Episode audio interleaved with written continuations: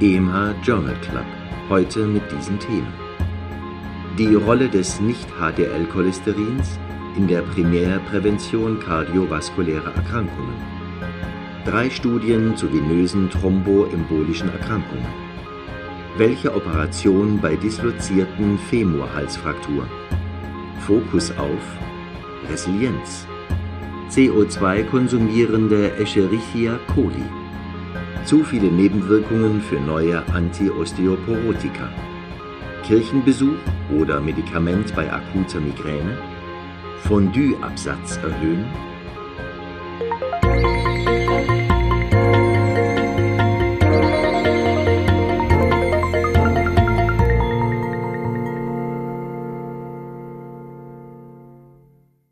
Hallo und herzlich willkommen zur zweiten Folge des EMH Podcast EMH Journal Club. Schön, dass Sie uns auch heute wieder zuhören. Mein Name ist Nadja Petschinska, Redakteurin beim Schweizerischen Ärzteverlag. Mit dabei sind auch heute wieder der Autor der Literaturzusammenfassung Reto Krapf und der Sprecher Christian Heller. Dann bleibt mir nur noch Ihnen viel Spaß zu wünschen.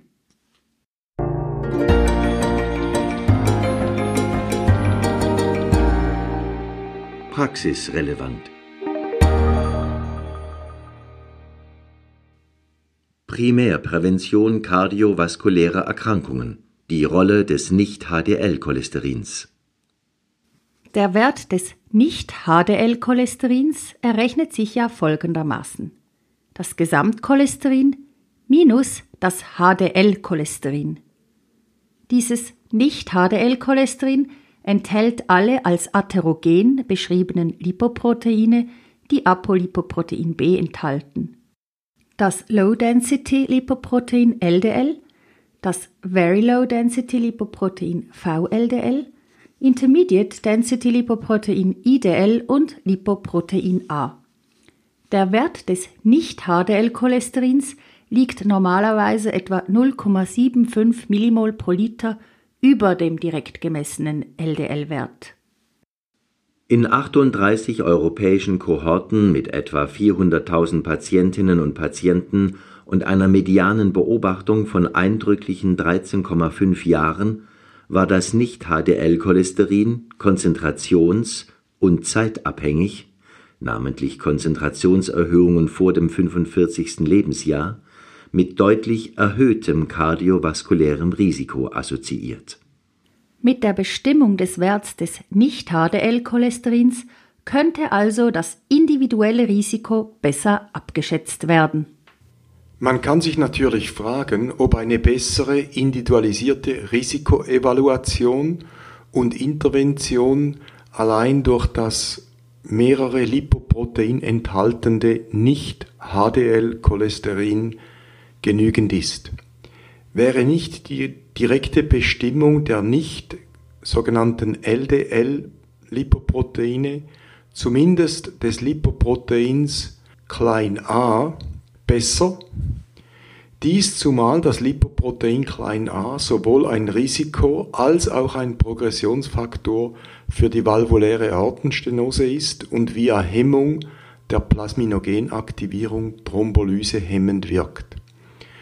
Dazu würde eine das Lipoprotein klein a senkende Therapie helfen, doch sind leider bislang nur experimentelle Therapieoptionen bekannt.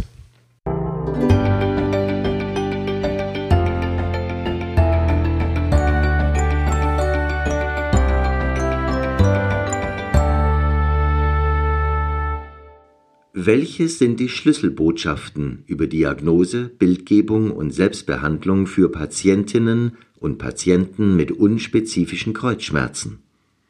Unspezifische oder auch nicht entzündliche Kreuzschmerzen, also Lower Back Pain, betreffen etwa drei Viertel der Bevölkerung zumindest einmal im Leben. Es ist also eines der wichtigsten und häufigsten Probleme in der Hausarztpraxis. Die wichtigsten Informationen für die Betroffenen sind eigentlich schon länger bekannt, sie werden aber anscheinend nur ungenügend umgesetzt. Um einen guten Behandlungserfolg zu erreichen und dazu auch noch kostensparend zu sein, sind einige Punkte zentral. Die Empfehlung an die Patienten zu einem möglichst aktiven Lebensstil, die Beruhigung, dass es sich um etwas Normales ohne schädigende Langzeitwirkungen handelt, die Zusicherung, dass gefährliche Kreuzschmerzen ausgeschlossen wurden und die Information, wann sich der Patient für eine weitergehende Diagnostik melden soll, also bei sogenannten Red Flags. Die Red Flags bei Kreuzschmerzen. Störungen der Darm- oder Blasenfunktion, Muskelschwäche in den Beinen, Schmerzen mit Ausstrahlung in ein Bein oder in beide Beine, Fieber, kürzlich zurückliegende invasive Chirurgie, kürzlich erfahrenes Trauma, unerklärter Gewichtsverlust, Krebsanamnese. Eine Tabelle mit den für Ihre Patientenbetreuung wichtigsten Schlüsselbotschaften finden Sie beim aktuellen Kurz und Bündig in der Ausgabe 3.4 des Swiss Medical Forum unter medicalforum.ch. Nach wie vor betonen die Betroffenen im Vergleich zur vorhandenen Evidenz den Wert einer Bildgebung in etwas übertriebener Weise, dies in deutlichem Gegensatz zu den konsultierten Fachleuten.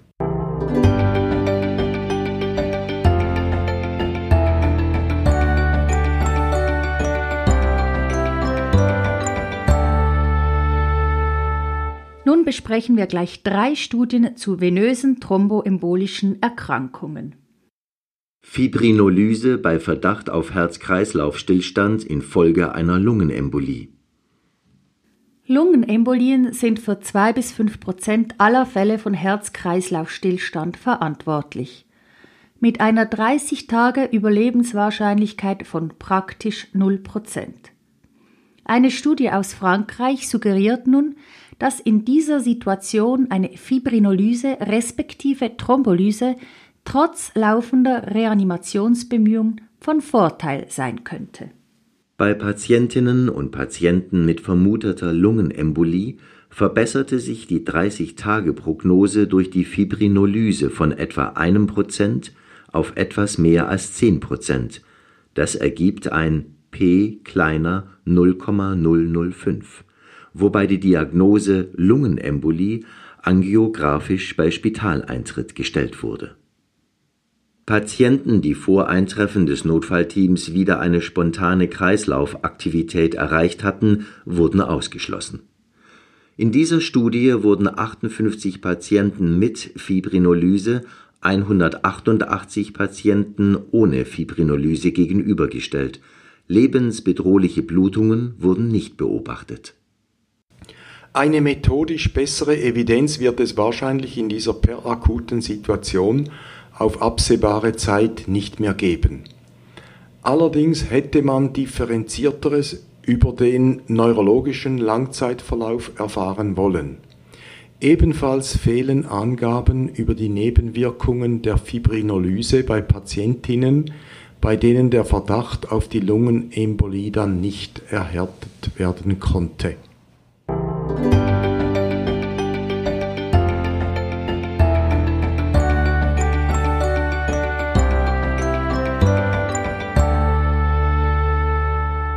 Verhinderung des postthrombotischen Syndroms nach akuter Thrombose.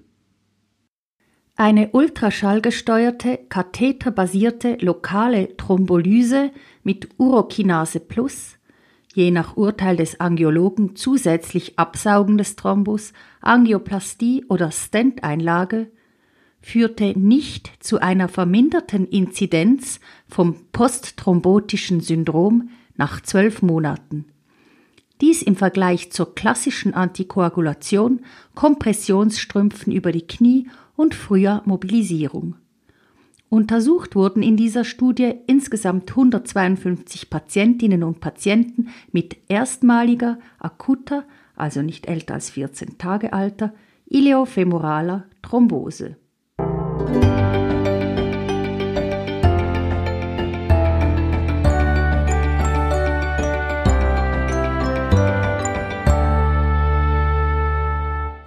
Ausschluss von Lungenembolien mit D-Dimerbestimmung Die klinische Vortestwahrscheinlichkeit definiert den Cut-off.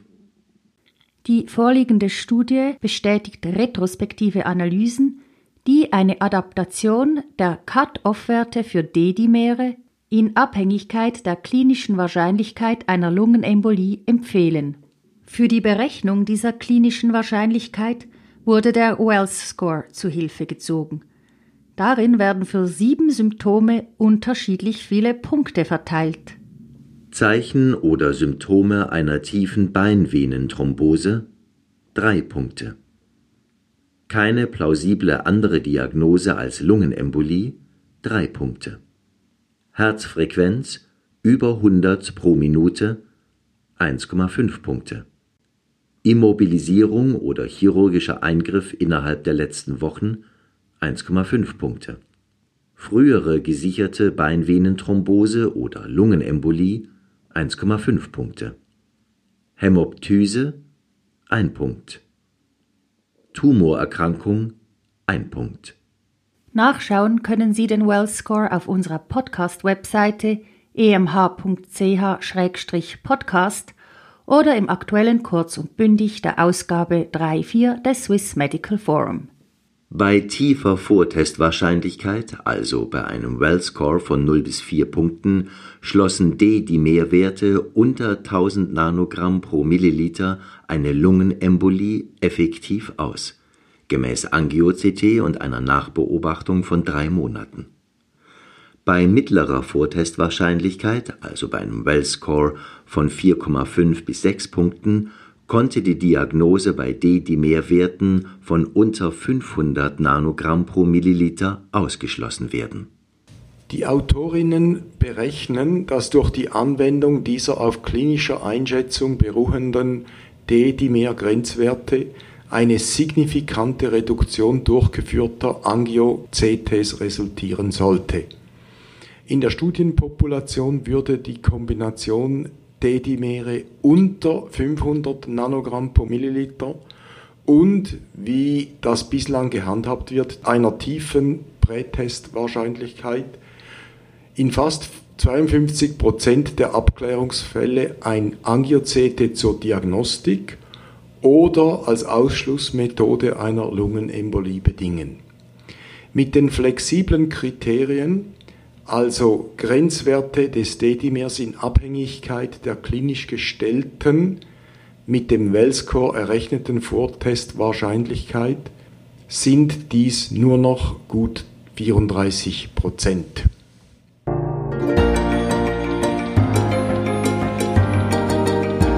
Für Ärztinnen und Ärzte am Spital. Dislozierte Femurhalsfrakturen welche Operation? Nach der früher oft praktizierten inneren Fixation werden heute bei der dislozierten Femurhalsfraktur die totale, das heißt also eine Femurhalskopfprothese plus Acetabulumprothese oder die partielle Hüftarthroplastik, also nur eine Femurhalskopfprothese, empfohlen. Nun stellt sich die Frage, ob sich der größere Eingriff der totalen Arthroplastik durch bessere Langzeitresultate rechtfertigt. Scheinbar nicht, wie eine multizentrische Studie zeigte, die die beiden Operationen bei je mehr als 700 Patientinnen und Patienten über 24 Monate postoperativ verglich. Zunächst bestätigt die Studie, dass diese Frakturen ein ernsthafter Dekompensationsgrund für diverse Erkrankungen sind. Etwa 40 Prozent erlitten eine oder mehrere ernsthafte Komplikationen. Die Mortalität war in beiden Gruppen mit 13 respektive 14 Prozent hoch, aber vergleichbar. Circa jeder zwölfte Patient in beiden Gruppen musste einer Revisionsoperation, der primäre Endpunkt, unterzogen werden. Die Lebensqualität wurde von der Gruppe mit totaler Arthroplastik als leicht besser beurteilt – was nach Ansicht der Autoren klinisch unbedeutend war. Wie werden die Resultate nach Ablauf der 24 Monate aussehen? Der Editorialist würde selber bei kurzer Lebenserwartung die partielle, bei mehrjähriger Lebenserwartung die totale Arthroplastik und dies unter Verwendung eines kleinen Femorkopfes von weniger als 35 mm und technischen Feinheiten an der Pfannendachprothese durchführen. Nur, wie misst man die Lebenserwartung, vor allem wenn es sich um eine Notfalloperation handelt?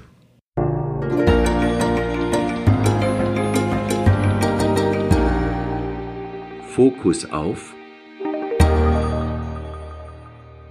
Heute richten wir den Fokus auf Was ist Resilienz? Resilienz ist die seelische Widerstandskraft oder die Fähigkeit, etwas an sich abprallen zu lassen. Die individuelle Resilienz wird durch viele Einflüsse und Fähigkeiten bestimmt. Überlebenswille, Umgang mit Verzicht oder Frustrationen, Wohlbefinden, Härte oder Abhärtung, Prioritäten im Lebensplan und andere mehr.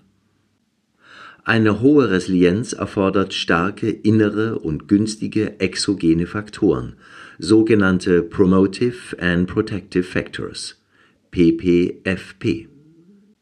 Innere PPFP Stressbewältigung, neurale, kognitive, epigenetische Einflüsse, anerzogene Verzichttoleranz. Äußere PPFP soziale, ökonomische, politische, natürliche und menschenveränderte Umwelten. Kurz und bündig ist an diesem Begriff, der die biomedizinische Literatur seit ca. 2017 überflutet, kein Vorbeikommen mehr. Es gibt übrigens nicht nur eine individuelle Resilienz, sondern auch eine gruppenspezifische Resilienz. Dabei kann man Gruppen von hoher Resilienz, zum Beispiel wie Flüchtlinge, welche auf vieles zu verzichten haben, von Gruppen, welche eine tiefe Resilienz aufweisen, unterscheiden. Zu Gruppen mit tiefer Resilienz könnten unter anderem die Oppositionsgruppen gehören, welche sich konsequent gegen ein höheres Rentenalter wehren.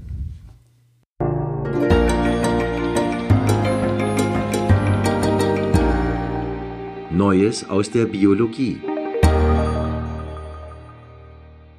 CO2-konsumierende Escherichia coli. Heterotrophe Individuen sind solche, die Biomasse unter Produktion von CO2 konsumieren, autotrophe solche, die CO2 konsumieren, dies unter Produktion von Biomasse, also genau umgekehrt. Die Manipulation aus heterotrophen Escherichia coli Bakterien autotrophe Abkömmlinge zu machen, erhielt eine beachtliche Medienaufmerksamkeit.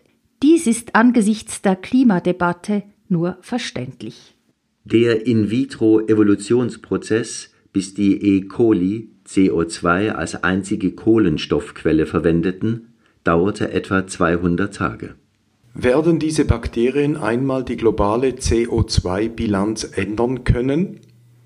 Auf jeden Fall kann diese Technik wie eine metabolische Herztransplantation angesehen werden, wie ein Spezialist auf diesem Gebiet zitiert wird.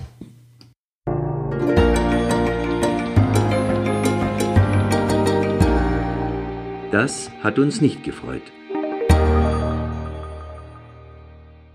Zu viele Nebenwirkungen für neue Antiosteoporotika. Catepsin K ist unter anderem wichtig in der Knochenresorption, dies in der sogenannten Resorptionslakune unter der Osteoklastenmembran.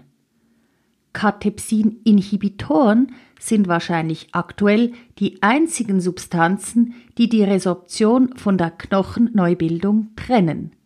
Das heißt also, dass eine gehemmte Resorption hier nicht obligatorisch von einer gehemmten Knochenbildung gefolgt wird.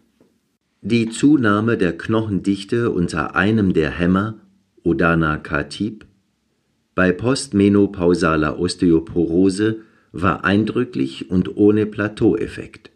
Die vertebrale Frakturhäufigkeit nur noch etwa 50 Prozent.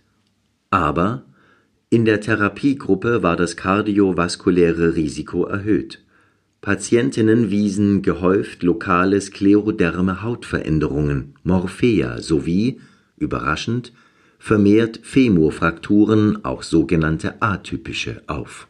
Dies ist wohl vorerst das Ende der Geschichte für die sogenannten Cathepsin-K-Inhibitoren.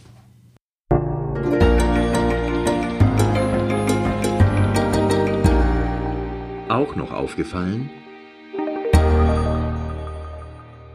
bei akuter Migräne, Kirchenbesuch oder Medikament. Die schöne, an prominent erhöhter Lage gebaute St. Georgskapelle bei Wallenstadt im St. Galler Rheintal wird von den berg- und südwärts fahrenden Touristen oft bewundert.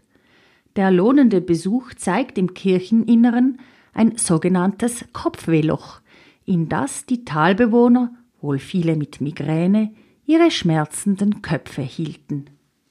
Ein neuer, nun oral verfügbarer CGRP-Antagonist (CGRP steht für Calcitonin Gene-Related Product) führte bei akuter Migräneattacke innerhalb von zwei Stunden in etwa 20 Prozent der Fälle zu einer Besserung gegenüber 10 Prozent bei Placebo. Also leider ein eher bescheidener Effekt, wenn man bedenkt, dass in der Kontrollgruppe nicht andere Migränemittel als Vergleich zur Anwendung gelangten. Die Dauerhaftigkeit der Wirkung dieses Medikamentes ist ebenfalls noch zu dokumentieren.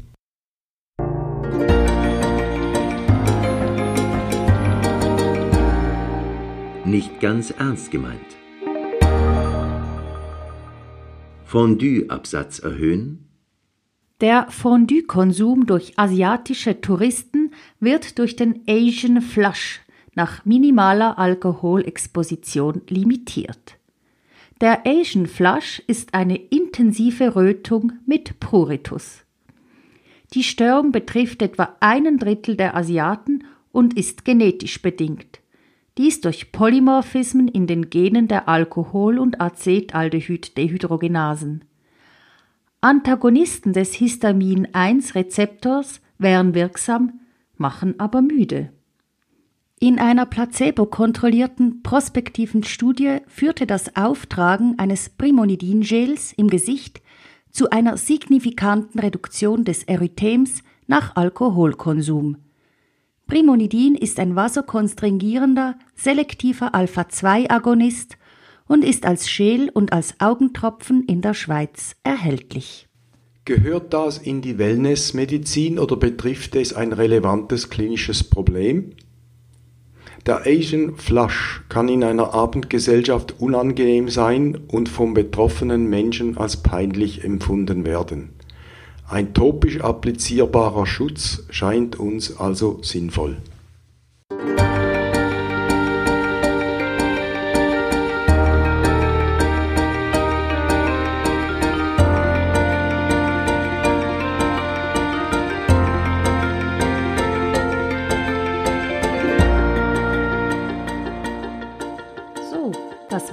Also schon wieder gewesen mit der zweiten Folge des EMH-Podcasts EMH Journal Club. Wenn Sie uns gerne zugehört haben, dann sagen Sie es doch bitte weiter, dass es diesen Podcast gibt und abonnieren Sie ihn. Dies können Sie auf allen bekannten Kanälen tun. Die Quellenangaben zu den hier besprochenen Studien finden Sie auf der Podcast-Webseite unter emh.ch-podcast oder in der Ausgabe 3.4 des Swiss Medical Forum in der Rubrik Kurz und bündig, entweder in der Printausgabe oder online unter medicalforum.ch. Nun hoffe ich, dass Sie auch in zwei Wochen wieder zuhören und verabschiede mich von Ihnen.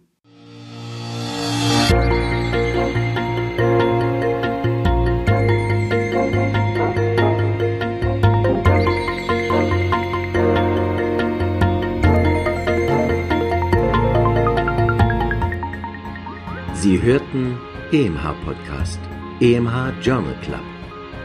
Konzept, Textbearbeitung und Moderation Dr. Nadja Petschinska. Autor der Originaltexte und Kommentare Professor Dr. Reto Krapf. Sprecher Christian Heller. Musik Martin Gantenbein. Produktion EMH, Schweizerischer Ärzteverlag.